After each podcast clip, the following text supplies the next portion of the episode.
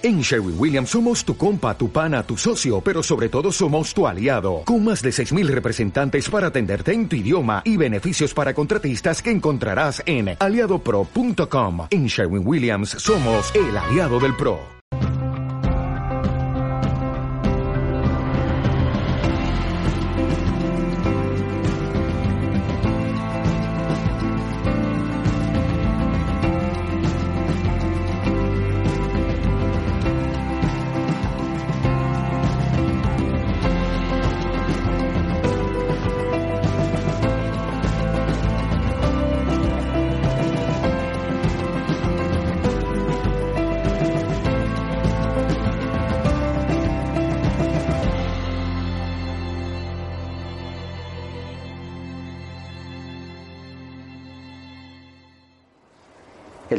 Vamos a hablar esta tarde es la espiritualidad y la conciencia.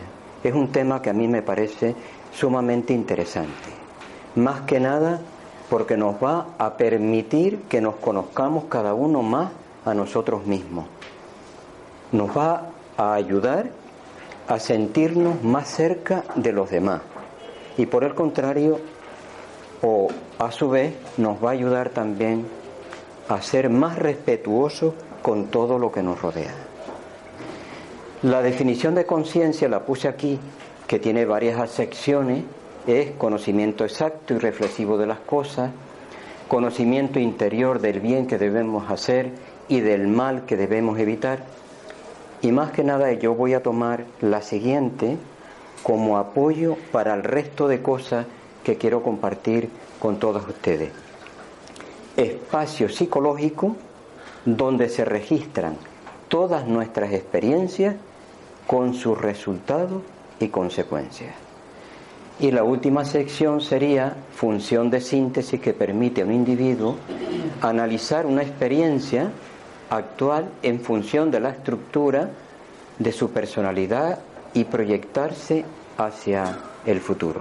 Nosotros podemos observar eh, una cosa eh, viendo todo lo que es el campo de la de la definición, que la conciencia es evolutiva, que la conciencia no es estática, sino que es dinámica.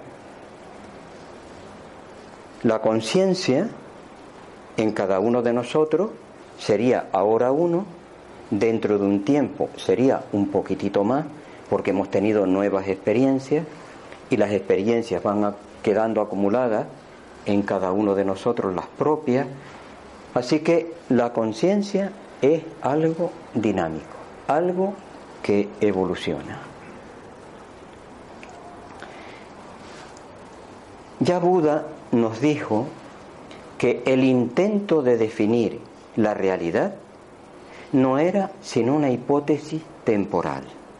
Si la realidad va cambiando, yo la puedo definir ahora, pero dentro de un tiempo con seguridad que tendré que añadir nuevas cosas a eso que realmente yo había dicho de esa, de esa realidad. Pues yo voy a hablar de la conciencia y la conciencia es una realidad, o por lo menos es parte de la realidad.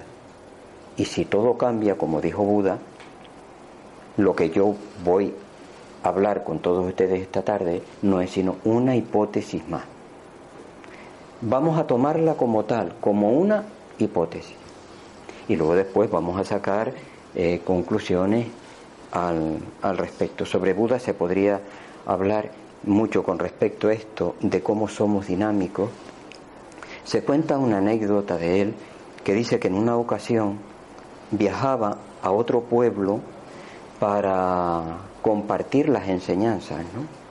Y un detractor salió al camino para obstaculizarle, impedir que llegara, y comenzó a insultarlo, a, de todo.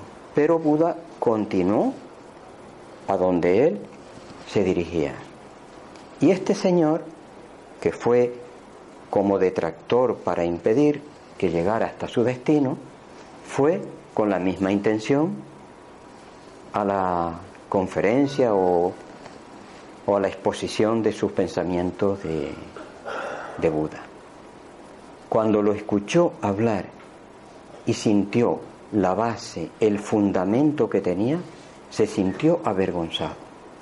Porque la inmensa mayoría de las veces nosotros opinamos solamente de oídas, sin tener un conocimiento exacto y profundo de las cosas. Y luego después tenemos que rectificar cuando nos damos cuenta, cuando somos realmente, cuando somos conscientes. Al día siguiente, porque ese día no pudo, pudo vuelve este hombre para eh, pedirle disculpas por el atropello que le había causado.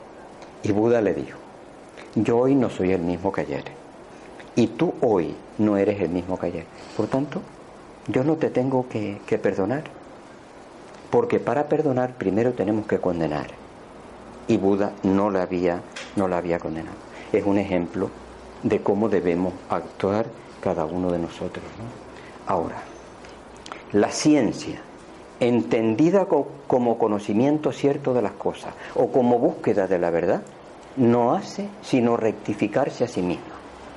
La ciencia dice hoy una cosa y mañana dice otra completamente diferente. Yo he puesto un ejemplo en la diapositiva. Aquí tenemos nosotros a Ptolomeo, a Claudio Ptolomeo, que en el siglo I y II de nuestra era dijo que la Tierra era plana, que no se movía, que estaba quieta y que el resto de satélites, los planetas, el Sol y el resto de estrellas giraban alrededor de la Tierra. Ese fue el planteamiento científico que eh, Claudio Ptolomeo expuso y que fue aceptado porque eh, respondía a lo que nosotros vemos visualmente, a lo que vemos con nuestros ojos. Bueno, esa idea se mantuvo en el tiempo más de mil años. Del siglo II, en el siglo XVI, Nicolás Copérnico, un sacerdote y, astrónomo, comprobó con cálculo que la Tierra se movía que no era el centro del, del universo, y dijo que lo que había dicho Ptolomeo no era cierto, que la Tierra no era plana, que era redonda, que la Tierra no era el centro del universo, que el centro era el Sol, y que el resto de estrellas, los planetas y que todo giraba alrededor de, del Sol. Como vemos, la teoría, la nueva teoría de Nicolás Copérnico, cambió por completo la, la, teoría de Claudio, de Claudio Ptolomeo. Eso es lo que hace la ciencia. La ciencia va cambiando con el tiempo en la medida que nuevos descubrimientos nos aportan pues más evidencia sobre la realidad que, que estudiamos. Bueno, pues ahora vamos a empezar nosotros nuestra hipótesis de trabajo. Y nos vamos a desplazar en el, en el tiempo vamos a hacer un viaje 13.800 millones de años hacia atrás. Con calma se anda. Así que vamos a tomarnos nuestro tiempo. Se dice, por lo menos es algo que la ciencia admite, o por lo menos una parte de la ciencia, que en ese momento todo lo que existía estaba concentrado y formaba una masa que estaba sometida a inmensas presiones y a temperaturas realmente incalculables. Bueno, en un momento eso explotó, pero vamos a decir antes que eso que estaba allí junto lo vamos a llamar nosotros conciencia energética. No sabemos qué tipo de conciencia es. Nosotros no sabemos cómo era aquello, pero en nuestra hipótesis vamos a llamar esto conciencia energética. La energía se representa por ondas, como esta que vemos nosotros aquí. Bueno, en la medida que se dio la explosión y que esa sustancia que estaba eh, contenida en un punto se fue expandiendo, las ondas se fueron haciendo cada vez más lentas y con una longitud más amplia. En fin, y al final de esas ondas ya enlentecida, se formó una bola de energía. Esa bola de energía es lo que nosotros conocemos como neutrón. El neutrón está compuesto, todos los neutrones están compuestos por un protón y un electrón. Ahora, imaginemos nosotros por un momento que se formó un neutrón, dos neutrones, tres neutrones y se formaron nubes de esas bolitas de energía. La presión fue tan grande que entonces el electrón saltó del núcleo donde estaba con el protón y quedó dando vueltas alrededor. Y eso da lugar al nivel de conciencia atómico. Es un segundo o un tercer nivel de, de conciencia. Ahora, el primer átomo que se formó fue el hidrógeno, que está compuesto por un protón y un electrón, como lo vemos nosotros allí. Pero imaginemos también por un momento que hay un hidrógeno, 2, 3, 4, 5 millones de hidrógenos. Y eso forma una nube como la que vemos aquí. Al ser la presión tan grande, un átomo de hidrógeno se une a otro átomo de hidrógeno. Y así da el segundo átomo, que es el helio. Tenemos dos hidrógenos que me dan un helio, ahora tenemos un helio que con la presión que había se le une otro hidrógeno. No sabemos. Y entonces se forma el litio, que tiene tres protones y tres electrones. Se une con otro átomo de hidrógeno y entonces se forma el berilio. Y aquí tenemos ya un nivel de conciencia diferente. Tenemos el nivel de conciencia estelar. Ahora cabe una pregunta. ¿Realmente partículas tan pequeñas pueden tener conciencia? Bueno, yo les he puesto aquí un ejemplo que está sacado de la ciencia, que es el experimento de la doble ranura. El experimento consistió en lo siguiente. Se cogieron canicas, como vemos allá. Se cogieron canicas y se hicieron pasar a través de una ranura. Y dejaron en la pantalla del fondo, como vemos aquí, una figura aproximadamente igual a cómo era la ranura por la que pasan las, canículas. Se hacen pasar esas canículas eh, por eh, una pantalla con dos ranuras y en la, en la pantalla del fondo se forman dos figuras que tienen las misma forma que tiene las dos ranuras por las que pasa. Luego después se hacen pasar ondas a través de una ranura y dan en la pantalla del fondo una figura semejante a la ranura por la cual pasan esas ondas. Luego después se hacen pasar ondas por eh, dos ranuras y lo que dan detrás ya es una multiplicidad de figuras de figuras semejantes a por donde pasaban, pasaron las ondas. Esto es debido a las ondas de presión que se van formando una con otra hasta que se produce esto. Nuevamente se repite el experimento, pero con electrones, que son trocitos de materia. Electrones. Se hacen pasar los electrones a través de una rejilla y me dan en la pantalla del fondo, me dan un dibujo semejante a la ranura por la cual pasaban. Luego después se hacen pasar los electrones por dos ranuras y resulta que me dan detrás una multiplicidad también de dibujos exactamente iguales o parecidos a las ranuras por las que pasaban. Se han comportado esas partículas de materia se han comportado como ondas.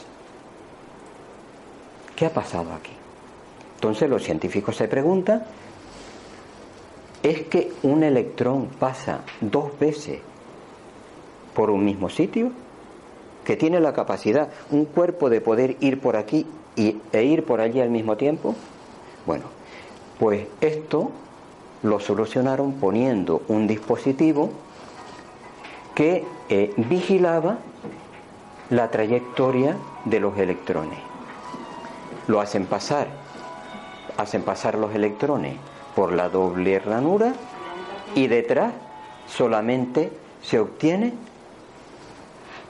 dos figuras semejantes a las que tienen las ranuras por las que pasan los electrones. ¿Qué nos está diciendo esto? El comportamiento de esas partículas de materia es diferente si se les está observando o si se les deja a su libre albedrío. Eso quiere decir que por lo menos algún tipo de conciencia tiene. Si yo me doy cuenta de algo, es que soy consciente de ese algo. ¿Mm? Bueno, esto nos lleva a decir que esas partículas pequeñitas tienen conciencia. Nos habíamos quedado antes en el nivel de conciencia estelar, que tenía, como sabemos, cuatro átomos, las estrellas, el hidrógeno, el helio, el litio y el berilio. Son cuatro elementos. Todas las estrellas están formadas por esos cuatro elementos. Las estrellas de primera generación, de segunda generación, de tercera, hasta llegar al momento evolutivo que nos encontramos nosotros ahora, aquí. Y los átomos se siguieron uniendo, átomos siguieron, como lo habíamos visto antes, y siguieron formándose nuevos átomos. Al berilio le siguió el boro, al boro le siguió el carbono, al carbono le siguió el nitrógeno, al nitrógeno el oxígeno, y así se siguieron formando átomos hasta llegar hasta lo que hoy conocemos como tabla periódica. Son ciento y tantos elementos que hay. Pero no salían de lo que eran átomos. Eran átomos, se iban engordando cada vez más grande, cada vez más grande, pero siempre seguían siendo átomos. Y se hacían tan grandes que se rompían solos, como el caso del uranio, que tiene tal cantidad de masa que el átomo se rompe en pedazos y se empiezan a formar nuevos átomos con un núcleo menor. Entonces es lo que se conoce como ley de la entropía. La ley de la entropía es cuando algo se organiza demasiado, se rompe esa armonía y se vuelve otra vez al desorden, que es lo que nos pasa prácticamente en la casa. Todos tenemos la limpieza pues por aquí y por allí, todo está en orden ahora, pero dentro de un rato una pieza por aquí, otra por allí, la comida tal, y vuelve a estar sucio. Eso es la ley de la entropía. Eso se da con respecto también a los átomos. Y los átomos, esa conciencia que está en el interior de ellos, como en ese ejemplo que pusimos anterior, dijo, tenemos que hacer algo diferente, tenemos que abrir puertas nuevas si no queremos destruirnos, porque si seguimos como átomos, siempre vamos a ser átomos. Y entonces ocurrió una cosa inmensamente, inmensamente genial un átomo de hidrógeno se unió al oxígeno. Y eso nos dio una cosa completamente diferente. Nos dio una molécula, que es el agua. Pero veamos qué cosa tan magnífica. El hidrógeno y el oxígeno son gaseosos. Sin embargo, lo que resultó después fue una cosa completamente diferente, líquida, ¿eh? pero estable, que era lo que ellos buscaban. Después el hidrógeno eh, se une con el carbono y da, los hidrocarburos, a los hidrocarburos se le suma un oxígeno y da los alcoholes, y así se siguen multiplicando. El hidrógeno se une al nitrógeno y forma los aminos, y así se siguen formando moléculas aquí tenemos otro nivel de conciencia, el nivel de conciencia molecular. Se siguen formando moléculas, se siguen nuevas moléculas, las moléculas se van haciendo tan grandes como las proteínas que vuelven otra vez, igual que aquellos elementos radiactivos, a romperse y vuelta a empezar la ley de la entropía. Hasta que las propias moléculas dijeron, tenemos que inventar, tenemos que abrir alguna puerta para obtener algo que nos permita seguir siendo nosotros, ¿eh? que nos permita tener estabilidad. Y eso dio paso a una molécula especial que es el ADN, que es una molécula que tiene la capacidad de replicarse a sí misma. Pues imaginemos nosotros esa molécula de ADN, de ADN que está en aquel mar primigenio, que no es un mar como el que nosotros tenemos ahora, sino que era mucho más eh, posiblemente gelatinoso, y la presión superficial que forma burbujas, bueno, que ese ADN cae dentro de una de esas burbujas y entonces cuando le toca dividirse forma dos burbujas y esa burbuja se termina transformando en la célula.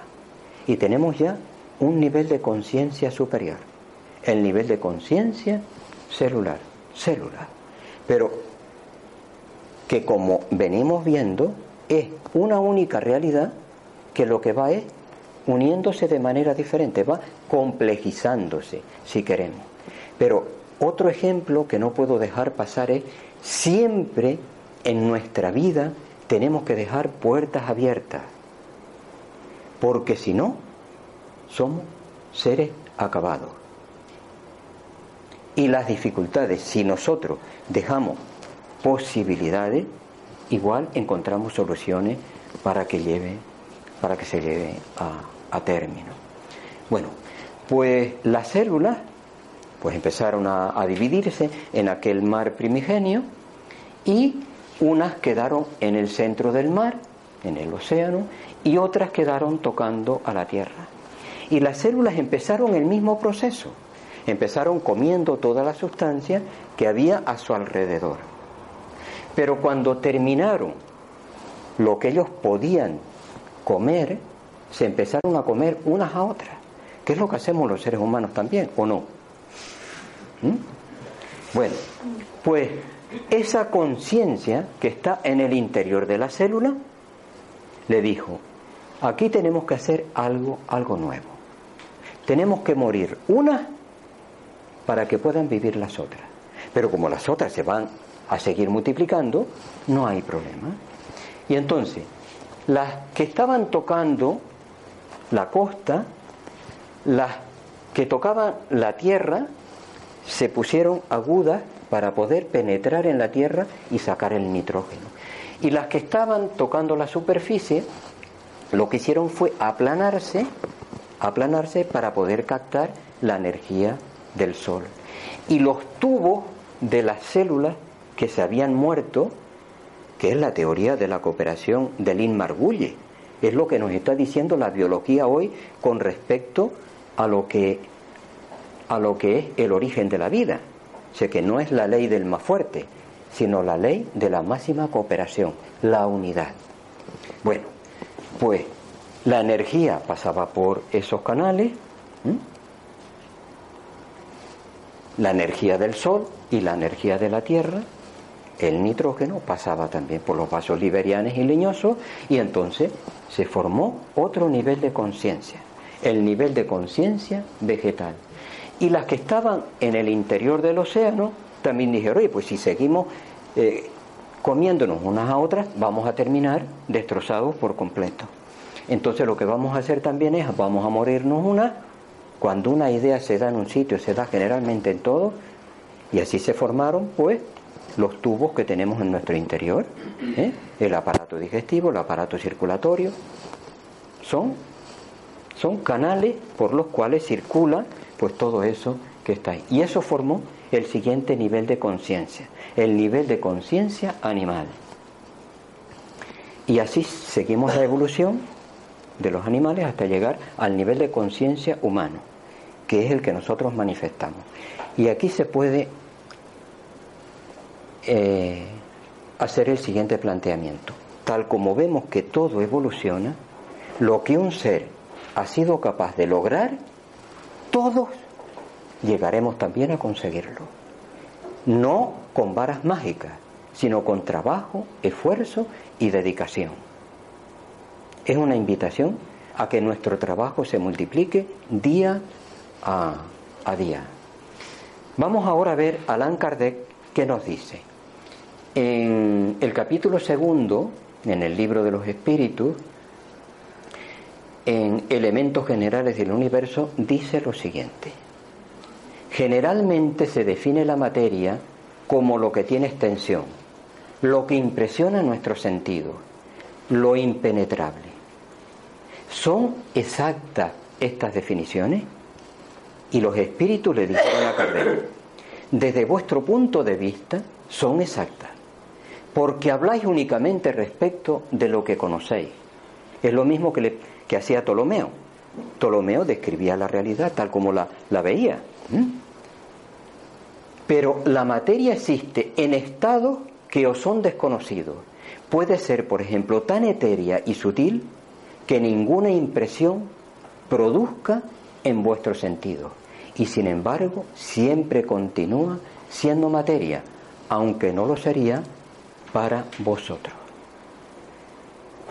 ¿Mm? O sea que no vemos la realidad y que lo que nosotros llamamos materia puede estar tan diluida, puede ser tan etérea, que ni siquiera nosotros la percibamos. Continúa Allan Kardec en el libro de los espíritus diciendo, esta es la pregunta que le hace a los espíritus y luego vemos la respuesta. ¿Es independiente el espíritu de la materia o no es más que una propiedad de ésta, como los colores lo son de la luz y el sonido del aire? El uno y la otra son distintos, pero es necesaria la unión de ambos para que la materia sea inteligente aquí nos dice claramente que el espíritu es una cosa y la materia es otra, pero que tienen que estar unidos para que haya vida. Vamos a continuar. Está formada la materia de uno o varios elementos. Uno solo es el elemento primitivo. Los cuerpos, fíjense ustedes, está diciendo lo que venimos comentando nosotros hace, un momento. ¿Eh? Lo repito, uno solo es el elemento primitivo. Uno solo, conciencia energética. Los cuerpos que vosotros consideráis simples no son verdaderos elementos, sino transformaciones de la materia primitiva. ¿No vimos que un átomo surgía de otro átomo? ¿Que las moléculas surgían de los átomos? Estamos hablando de la misma realidad. ¿Es susceptible la misma materia elemental de recibir todas las modificaciones y de adquirir todas las propiedades? Sí. Y así debe entenderse cuando decimos que todo está en todo. Hay una realidad. ¿Mm? Y continúa. De este modo, ¿habrá dos elementos generales en el universo, la materia y el espíritu? Sí. Y por encima de todo, Dios, el Creador, el Padre de todas las cosas. Y estas tres cosas son el principio de todo lo que existe, la Trinidad universal. Y nosotros también somos trino, espíritu, periespíritu y cuerpo y cuerpo físico. Pero al elemento material ha de añadirse el fluido universal que hace las veces de intermediario entre el espíritu y la materia propiamente dicha. O sea que tiene que haber un fluido universal como intermedio, como intermediario entre lo más sutil y lo más denso, entre el espíritu y el cuerpo y el cuerpo físico que es demasiado grosera, el cuerpo físico se está diciendo la materia, para que el espíritu pueda tener acción sobre ella. Fíjense lo que dice ahora lo que dicen los espíritus. Aunque hasta cierto punto puede equiparársele, se está refiriendo al fluido universal, puede equiparársele al elemento material. Se distingue por poseer propiedades especiales. Y si realmente fuese materia, el fluido universal, no habría razón para que no lo fuera también el espíritu. Esto es lo que nos dice Allan Kardec. Si el fluido universal es materia, en ese estado muy diluido de que hablaba al principio, ¿eh? No hay por qué decir que el espíritu no es también materia. Puesto que el espíritu es algo, no sería más exacto decir pues, que estuviéramos menos expuestos a confusión, designar estos dos elementos generales con las palabras materia inerte y materia inteligente, poco nos importa. Las palabras solo tienen una función, que nos entendamos. Y la última pregunta, ¿qué diferencia hay entre la materia y el espíritu? Solo de grado. Pero nosotros vamos ahora al Kibalión, a ese libro que se le atribuye a Hermes Trimegistro, uno de los sabios que ha habido en la historia egipcia, y nos dice en la ley de vibración, todo en el universo vibra. Eso es algo que hoy día está al alcance de, la, de cualquiera de nosotros. Todo lo que nosotros tocamos está formado por átomos.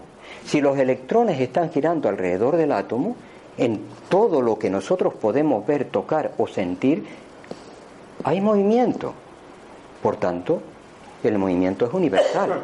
Hay movimiento en todo. Y él dice, Hermes Trimegistro, en ese libro, El Kibalión, dice, el espíritu tiene la vibración más alta. Dice, es tan alta su vibración que prácticamente parece que está inmóvil, parece que es inerte. Y la materia inerte tiene una vibración tan baja, tan baja, tan baja, que también parece que allí no hay movimiento. Entre uno y otro hay millones de grados. Luego, estamos hablando del espíritu y de la materia. Desde otra fuente distinta está diciendo exactamente igual que los espíritus le dijeron a Allan Kardec. Exactamente igual.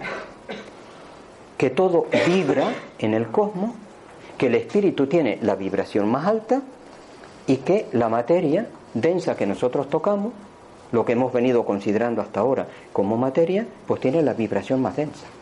Pero que todo es la misma realidad. Ahora vamos a ver lo que nos dice Hernani Guimarães Andrade con respecto al tema de, de la evolución del, del ser humano. Hernani Guimarães Andrade, él dice que hay una evolución espiritual y una evolución material. Es lo que dijo Allan Kardec. ¿El espíritu y la materia son cosas distintas? Sí, pero son distintas ¿por qué? Por su nivel vibratorio. La única diferencia que hay entre uno y otro es nivel vibratorio.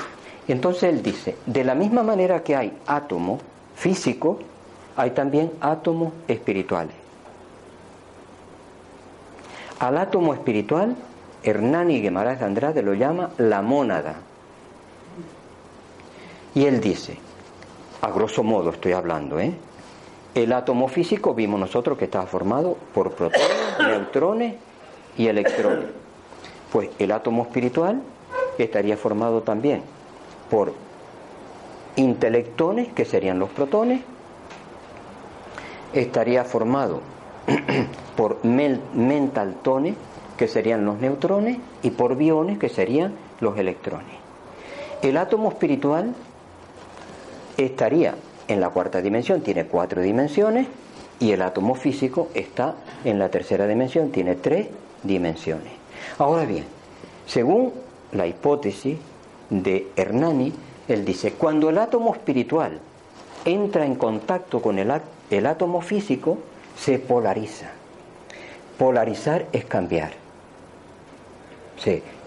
Polarizar es si una cosa está frío, fría, yo le pongo energía y la polarizo hacia el calor. Si está muy caliente y le saco energía, la polarizo hacia el frío. Eso es polarizar. ¿eh? A, nivel, eh, a nivel humano, polarizar es ponernos en la misma sintonía en la que él se encuentra. Si una persona está en la vibración 3 y yo estoy en la vibración 7, y cuando yo llego, yo me pongo a compadecer al otro y a pensar en cómo se encuentra y en todo su estado, yo voy bajando mi frecuencia de 7 hasta que llego a la 3. Eso es polarización hacia lo negativo. Si el otro está en 3, yo estoy en 7 y yo lo ayudo para que él llegue hasta donde yo estoy, sería una polarización, polarización positiva. Luego, lo que nos dice Hernani es que el átomo que está con cuatro dimensiones va bajando su nivel vibratorio hasta que casi no lo llega a tener por completo, pero hasta que casi tiene tres dimensiones. Y cuando tiene tres dimensiones, como al girar los biones, igual que cuando giran los electrones, en el contexto espiritual se formaría un campo biomagnético y en, en los electrones que giran se forma un campo electromagnético. Al unirse estos dos átomos, el campo biomagnético se une al campo eh, eléctrico que tiene el átomo y entonces tienen una experiencia como átomo espiritual y átomo físico. Porque el átomo espiritual tiene inteligencia, percepción y memoria. Por tanto, todo ese espacio de tiempo que está el átomo espiritual unido al átomo físico tiene una experiencia. Termina esa experiencia, se separan, se vuelven a unir otra vez, tienen otra experiencia, se vuelven a separar, se vuelven a unir otra vez, hasta que llega un momento, llega un momento que el átomo espiritual ya no puede seguir creciendo, no puede tener más información. Y entonces lo que hace es da un salto y forma una molécula espiritual que tiene cuatro dimensiones, que eh, sus átomos están más separados que lo están aquí, pero exactamente igual que ocurre en el plano físico. La molécula espiritual, al entrar en contacto con la molécula física, también polarizándose, se unen tienen una experiencia, se separan, vuelven a tener otra experiencia, vuelven a separarse, vuelven a tener otra experiencia, hasta que ya no pueden crecer más. Y entonces dan el salto, igual que aquí en el plano material, pues en el plano espiritual se formarían las células espirituales. Y así seguiríamos pasando por los vegetales, por los animales, hasta llegar al hombre. Y el ser humano estaría formado por la cúpula donde nosotros tendríamos toda esa información que hemos ido adquiriendo a lo largo de toda esa experiencia de vida, desde que somos átomos hasta lo que somos ahora. O sea, las vivencias, sensaciones, todo lo que nosotros hemos experimentado, hemos, hemos sido a nivel de sentimientos y, vivencia, eso queda en la cúpula, en la parte de arriba. ¿Mm? Por tanto, el recuerdo, la memoria, todo eso está en la parte espiritual, no está en el cuerpo físico. Y termina en lo que él llama el cuerpo astral, que tiene tres dimensiones, que sería esa franja azul, que no sé si se verá bien desde atrás. Bueno, la cúpula inferior, él lo llama el modelo organizador biológico. Y en ese modelo organizador biológico estaría recogido filogenéticamente todas las experiencias físicas vividas que nosotros hemos tenido desde que fuimos átomos hasta lo que somos ahora en este momento. Esto terminaría con el cuerpo vital, recordemos el fluido universal del que hablaba Allan Kardec, y esto está en cuatro dimensiones, el fluido vital está en tres dimensiones, Y al estar el cuerpo astral y el, el cuerpo eh, vital eh, en tres dimensiones, se puede unir al cuerpo, que sería esa franja horizontal que nosotros vemos en el centro. Ese sería el cuerpo de cada uno de nosotros. Cuando estamos encarnados, seríamos esto. Cuando estamos desencarnados, lo único que hace es que desaparece el cuerpo físico. Pero toda la información de lo que nosotros hemos sido a nivel intelectual y todo lo que hemos sido a nivel filogenético no se pierde nada. Por eso cuando un espíritu se manifiesta puede hacerlo con el último cuerpo físico que tuvo o con alguno de los anteriores en los cuales él se, eh, se mostró. Bien, ¿y esto qué nos diría? Que nosotros vamos hacia lo que eh, en el futuro seremos, seres luminosos, donde solamente exterior, exteriorizasemos, sí, eh, luz, porque no somos otra cosa sino luz. Todos nosotros somos, somos luz.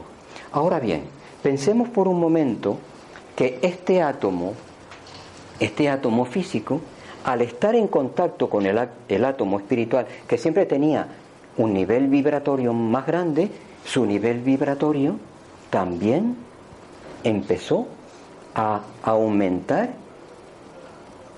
en vibraciones.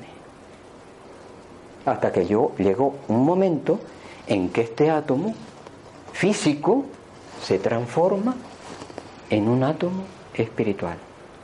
Vemos cómo es la misma realidad que se va se va complejizando cada vez más, pero que todo está formado con la realidad. Somos uno. ¿Eh? Bien, vamos a dar otro paso Vamos a pararnos un momentito en Einstein. Con su teoría de la relatividad, Einstein nos viene a decir exactamente igual.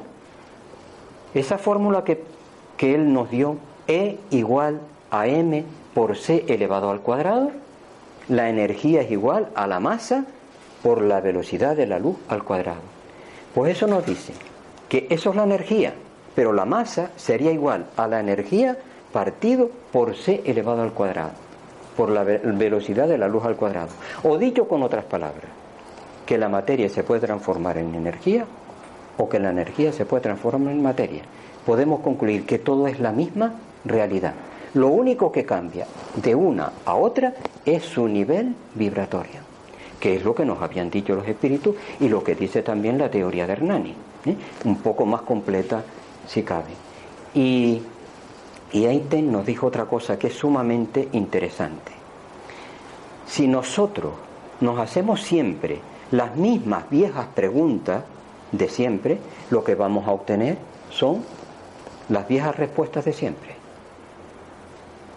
Si nosotros nos hacemos nuevas preguntas, vamos a encontrar nuevas respuestas. Entonces, la base del progreso y de la conciencia en cada uno de nosotros es en hacernos preguntas correctas y adecuadas. Las preguntas antiguas iban siempre en la dirección, ¿por qué me pasa a mí esto? Como si fuéramos un ser que está ahí al que le llegan cosas como por casualidad. No, las preguntas nuevas son, ¿qué puedo yo aprender con esto que realmente estoy pasando, viviendo o sintiendo? Porque todo lo que nos pasa en un momento determinado es para que nosotros evolucionemos para crecer. Bien, ahora, ¿cómo ampliamos la conciencia? La conciencia se amplía ondular y fractalmente, mediante preguntas y respuestas, lo que nos decía Einstein. Cuando nosotros hacemos, nos hacemos una pregunta, es como si nosotros desplegáramos esa antena interior que tenemos. Y esa antena va a buscar aquello que nosotros estamos demandando. Si nosotros no demandamos, no encontramos.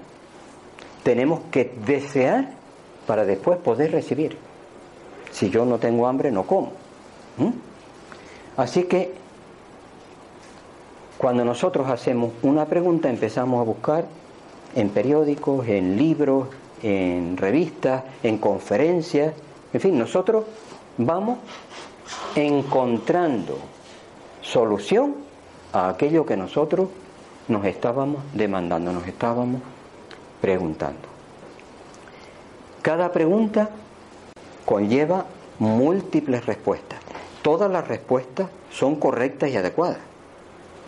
Cada una en el nivel vibratorio en el que se encuentra.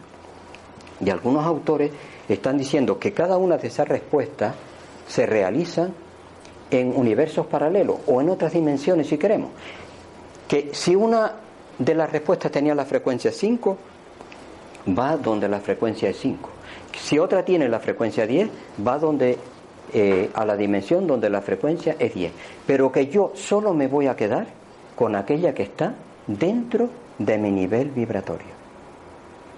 ¿Mm? Y la ampliación de la conciencia tendría lugar, pues, mediante eh, una fórmula, una forma de espiral. Cada vez nosotros vamos ampliando esa conciencia. Era lo que decíamos al principio, que la conciencia no era estática, sino que era dinámica. Y la última diapositiva, la conciencia, por ejemplo, algunos autores como Peter Russell nos decía que se podía imaginar a una luz. Imaginemos que cada uno de nosotros tiene una luz determinada. Y si yo tengo una luz que irradia dos metros, yo solamente voy a buscar lo que esté dentro de esos dos metros. ¿Me explico bien? Ahora yo hago cosas, trabajo, me esfuerzo y entonces mi conciencia ha aumentado. Y entonces, como ha aumentado el radio, yo veo que hay otras cosas que yo no veía antes, pero que ahora ya las veo. Y entonces así vamos nosotros ampliando la conciencia con trabajo, estudio, dedicación. No hay otra vía. No hay otra vía. ¿Mm?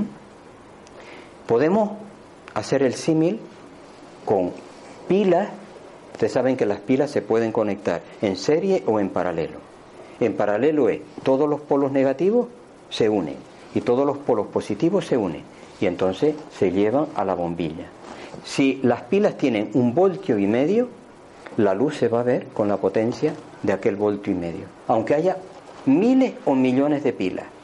Pero si las pilas están colocadas en serie, que se pone polo positivo con negativo, polo positivo con negativo, una detrás de otra, si yo tenía una luz con una pila que irradiaba 10 centímetros, con 2 alcanzaré 20, con 3 30. Con cada pila que yo le voy añadiendo, esa conciencia se va ampliando, se va exteriorizando. Y así llegaremos nosotros a lo que realmente somos, como decíamos hace un momento, a exteriorizar el nivel de conciencia donde nos veamos como luz. En ese momento todos nos sentiremos unidos, porque no hay diferencias entre uno y otro. Y nuestro trabajo irá en la dirección que se manifestó en la célula, ¿Cómo pudieron sobrevivir? Cooperando. Las moléculas, ¿cómo pudieron sobrevivir? Cooperando. Los átomos, ¿cómo pudieron sobrevivir? Cooperando. O cooperamos los unos con los otros o nos destruimos. El conocimiento espiritual nos orienta para que nosotros vayamos en la dirección correcta y adecuada. La elección es personal. Y si no lo hacemos ahora porque nuestro nivel de conciencia no nos permite ver más allá del nivel donde egoístamente me parece a mí que puedo utilizar al resto de los seres humanos, no importa. Pero mañana o pasado yo me daré cuenta de que estaba equivocado, cambiaré y seguiré hacia adelante. Somos seres espirituales con un inmenso potencial en cada uno de nosotros, pero que en la inmensa mayoría de los casos ni siquiera somos conscientes de que la tenemos por tanto no lo usamos. Vamos a actuar acorde con los tiempos, que toda nuestra energía vaya en la dirección del bien, de la cooperación y de la unión.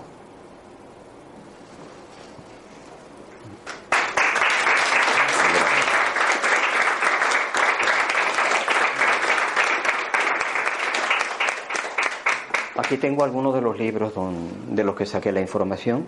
El libro de los espíritus, que para mí es el libro básico, que toda persona que se quiera considerar culta, no para que lo siga, pero sí para que conozca sus bases, lo debería de leer.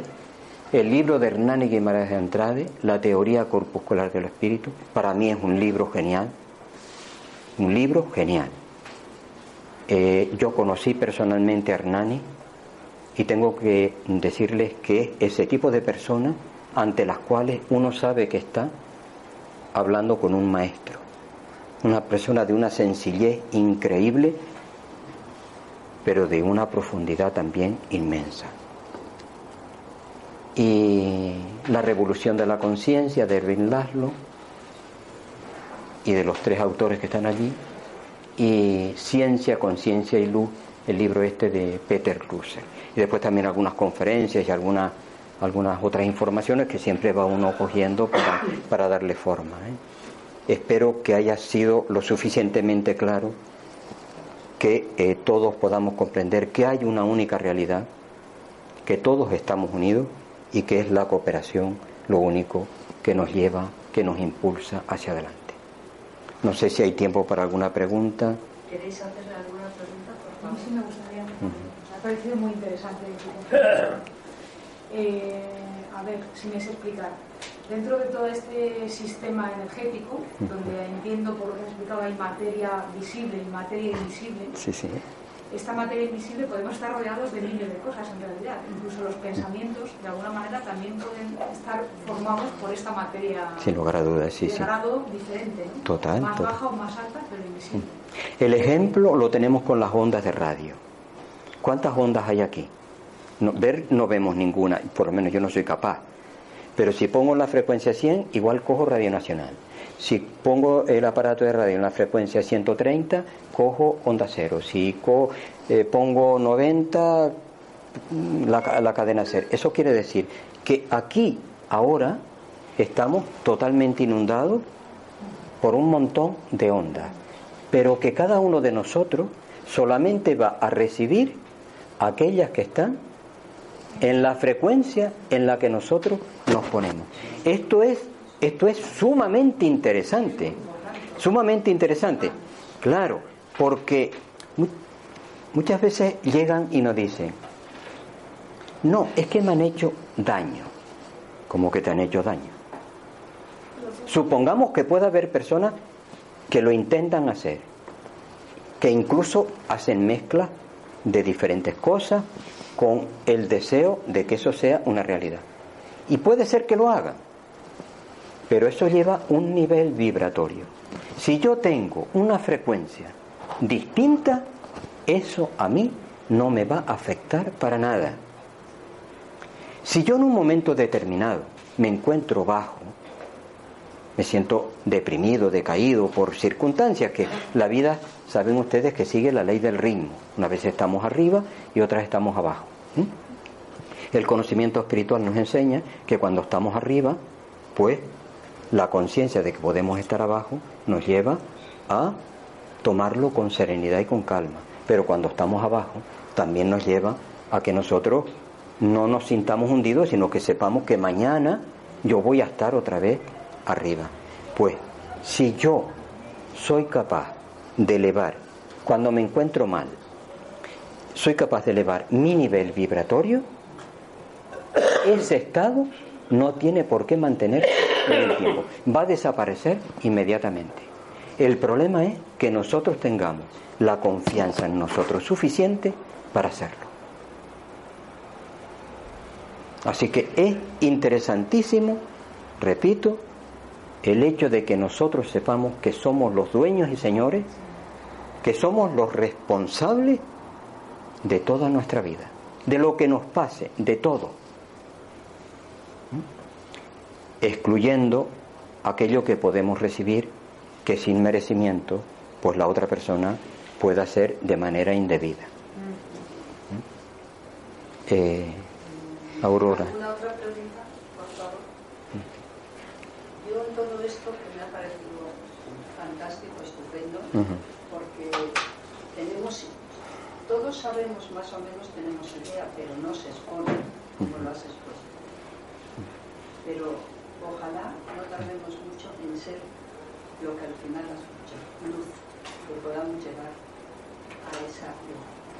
Porque estamos siempre en esa vibración dual de para arriba y para abajo y eso nos hace mucho mal no nos deja, nos, es como un caballo que nos está sujetando y no deja que, que seamos más rápidos en, Pero te puedo, en te puedo asegurar que cada vez somos más las personas que nos inclinamos hacia una búsqueda superior. Totalmente de acuerdo. Así que lento, porque la, la naturaleza no da salto. O sea, que, eh, en resumen es esto de, de- del átomo hasta el arcángel, Sí, todos sí. llegamos. Ya lo Sí. que te entretengas en el camino es cosa tuya, las encarnaciones, repites curso, no sé qué, pero todos tenemos la experiencia desde el átomo Claro, sí.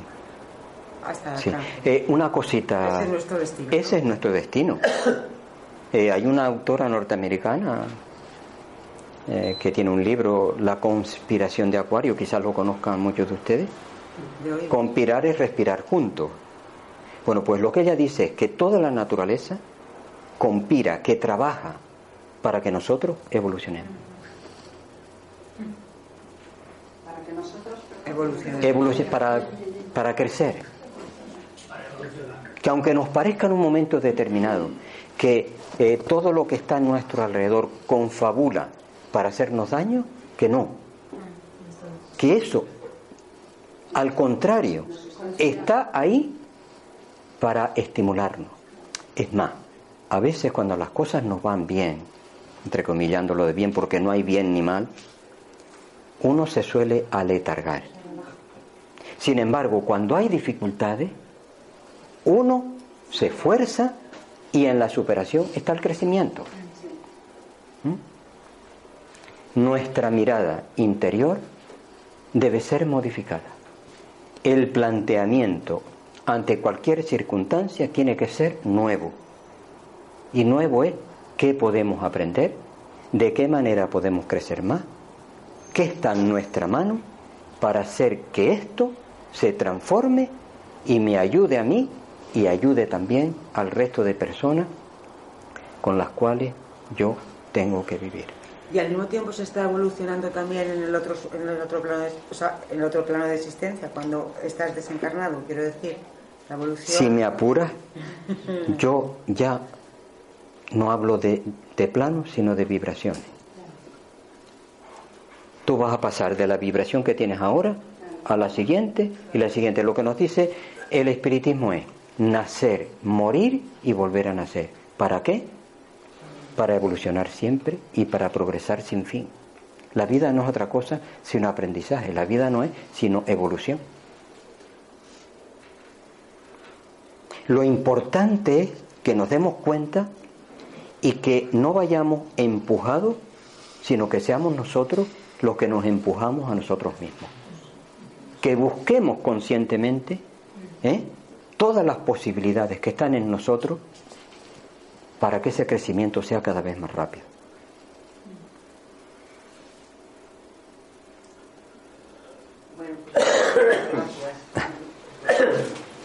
La otra idea, déjame an- antes de que me vaya que les diga otra idea. Imaginemos por un momento aquella conciencia energética que había al principio. ¿Y si fuera aquello Dios? ¿No se suele decir que Dios es el todo? ¿Eh? La pregunta es, ¿dónde está Dios ahora? Pues En todos. si, si todos nosotros somos una partícula de aquello que salió, la parte es igual al todo. Por tanto, todos somos dioses. ¿Dios es material entonces? ¿Qué, qué diferencia hay entre la materia y la espiritualidad? La vibración. La vibración. Dios es vibración y se puede convertir en materia. Eso nos lo dijo Einstein. Einstein no habló de Dios, hablaba de energía y de materia. No, eh, eh, Einstein también habló de Dios. Se cuidó muy mucho de, Sí. de la biocumeria. Sí, esto, so- yo les dije al principio que eran hipótesis. Yo no voy más allá de, de continuar con la hipótesis para dejarlo ahí. en mi, en mi apreciación, por mis vivencias, todos los seres humanos somos dioses en potencia. Y lo que estamos haciendo es solamente actualizando. Somos dioses en potencia si, si Dios existe. Que yo no, que yo no descarto para mí. Que yo no descarto para mí. Una creencia muy personal. Sí. No, no, no, pero si que uno quiere que no hay Dios, no hay Dios para esa persona. Alguien ha tenido que crear el principio. Sí, sí. Eh, León Denis tiene un pensamiento que a mí me gusta un montón porque eh, se ajusta mucho a lo que él decía. Nosotros no podemos definir a Dios. Dios es infinito y nosotros somos seres chiquititos. Es como comparar a una hormiga con, un- con un ser humano. ¿Podría una hormiga definir a un ser humano? Imposible. No nos ve. Una hormiga no nos ve, entonces no nos puede definir. Y León Denis decía, tratar de definir a Dios es circunscribirlo, limitarlo y casi negarlo. Sí, sí, eso dice León. Así que vamos a ser humildes, vamos a seguir trabajando y a ver si en la medida que nosotros evolucionamos más, también vamos teniendo más comprensión. Y vamos estando un poquito más amplios en Sí, ese Dios. sí, sí. Bueno, muchas gracias. A ustedes, ¿eh?